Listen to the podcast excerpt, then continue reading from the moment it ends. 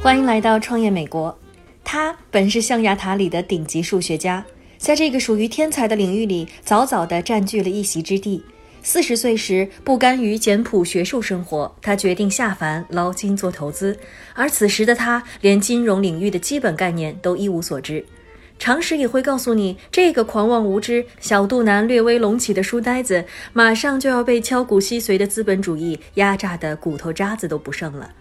然而，事实是他靠着天才大脑编写出的自动投资程序，为他疯狂敛财上千亿。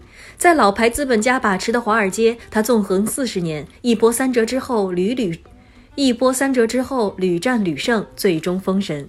本期节目为你推荐的这本《解决市场问题的人》，吉姆·西蒙斯是如何发动量化革命的，讲述的就是这位数字皇帝吉姆·西蒙斯的印钞传奇。西蒙斯有过三种截然不同的职业。首先，作为一名数学家和密码破译者，他曾经为国家安全局工作。后来，他在苏尼什西大学担任数学系主任，并将该校建设成为全美排名靠前的大学。最后，他创立了文艺复兴科技公司，在那里，他雇佣了数学家、物理学家和计算机科学家，而不是一般的分析师和经济学家来做量化投资，并获得史无前例的成功。尽管华尔街和新闻界早有耳闻，但西蒙斯公司业绩的实际数字更让人瞠目结舌。从1988年到2018年，这个公司创造的投资年回报率为百分之六十六点一，扣除手续费，涨幅为百分之三十九点一。三十年来，公司的交易利润估计达到了一千零四十五亿美元。采访西蒙斯，甚至掀开他的金融王国的一角一窥究竟，绝非易事。业界都知道，学术界出身又做过机密工作的西蒙斯，为人一向低调神秘。就连他的传奇投资机构文艺复兴科技公司，都是关起门来自己吃肉。公司的绝大部分股份由内部员工掌握。如此恐怖的收益率，受益的也不过是那几百号人，每人的平均收入为五千万美元。外来资本即使求爷爷告奶奶，也只有干瞪眼的份儿。明知山有虎，但《华尔街日报》记者格雷格·扎克曼选择了偏向虎山行。为了撰写这本关于吉姆·西蒙斯和他的复兴公司的书籍，他花了两年半的时间做研究，并与四十多名前任和现任的复兴公司员工取得了联系。大势已成，尽管西蒙斯对这本或任何一本讲述他的职业生涯的书心存疑虑，但他最终还是同意坐下来，接受了扎克曼长达十多个小时的采访。对于任何想要了解西蒙斯、复兴科技公司，甚至美国投资市场的人，这本都是最令人一目了然的 X 光片。它揭露出西蒙斯三十年来不为人知的种种细节。对于他的粉丝、崇拜者或者敌人来说，这都是一本值得写在圣诞愿望清单上的礼物。更重要的是，区别一般的金融大部头，它更像是一部真实发生的小说，甚至神话故事。有人把斧子掉到了河里，然后西蒙斯从水里钻出来，给在场的每一位目击者都发了一把金斧子。在这本书里，西蒙斯是否解决了市场问题不重要，他解决的最成功的问题是如何让自己和他的小伙伴都通过投资变成亿万富翁。而在这本书之前，尚未成为华尔街大亨的吉姆·西蒙斯又有什么故事呢？其实，除去后来神一般的连巴菲特都甘拜下风的投资经历，吉姆·西蒙斯一生的三个职业里还有很多成功。这些成功随便拎出来哪一样，都足够一个普通人甚至普通天才吹嘘一辈子了。顶级玩家就是这么遭人恨。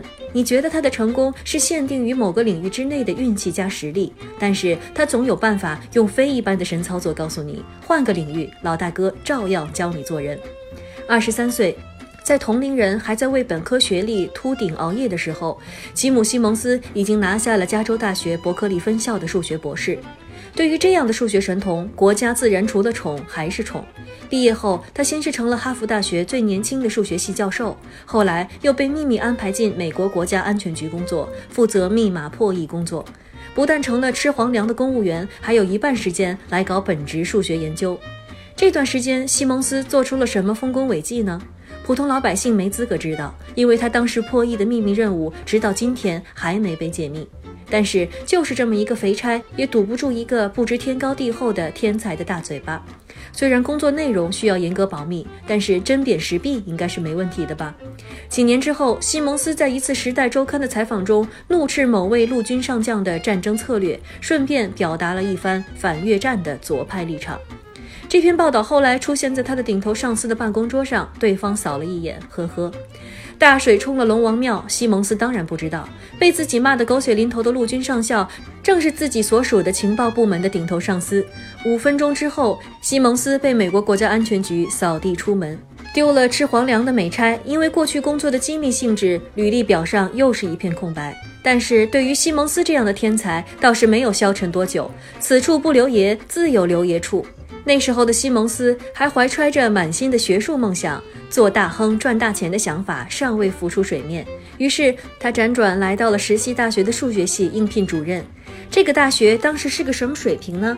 基本可以这么形容：落魄的西蒙斯委身于此，跟郭德纲被逼无奈要去天桥说相声差不多。这次工作的面试当然是异乎寻常的顺利。结束之后，院长对他说：“好吧，西蒙斯博士。”我不得不说，你是我们所面试的人里第一个真正想要这个工作的人。听了这话，家里还有三个娃要养的西蒙斯，除了苦笑还是苦笑。当然，对于真正的天才来说，再破败的鸡窝也会变成金光闪耀的梧桐枝。西蒙斯任教之后，石溪大学的数学系成为了全美学术圣地之一。更何况，在这所大学里，他遇到了两个让他从此彪炳千秋的中国人，其中之一就是著名华裔数学家陈省身。西蒙斯和陈省身的缘分可以追溯至前者在伯克利大学读博时期。当年，天才西蒙斯是陈省身的标准小迷弟。他之所以选择伯克利，很大一部分原因是有机会进入陈省身门下深造。可惜天不随人愿，在他进入伯克利大学之后，陈省身却因为种种原因离开了那里。谁也没想到，在石溪大学，西蒙斯再一次遇到了自己当年的偶像。命运时时上演着失之东篱，收之桑榆的戏码，天才和天才迎来了重逢的蜜月期。在距离五光十色的大纽约不远的僻静角落里，两人埋头于草稿堆。七年之后，他们合作发表了论文《典型群和几何不变式》，而后又创立了著名的陈西蒙斯定理。后者后来作为微分拓扑学的基础性理论，是弦理论、量子计算和凝聚态物理学的基石。直到今天，在由西蒙斯投资兴建的科研机构熨斗研究院的一面墙上，就挂着一张装裱起来的陈西蒙斯定理的答辩幻灯片。而另一位和西蒙斯结缘的华人，则是大名鼎鼎的诺贝尔物理学奖获得者杨振宁。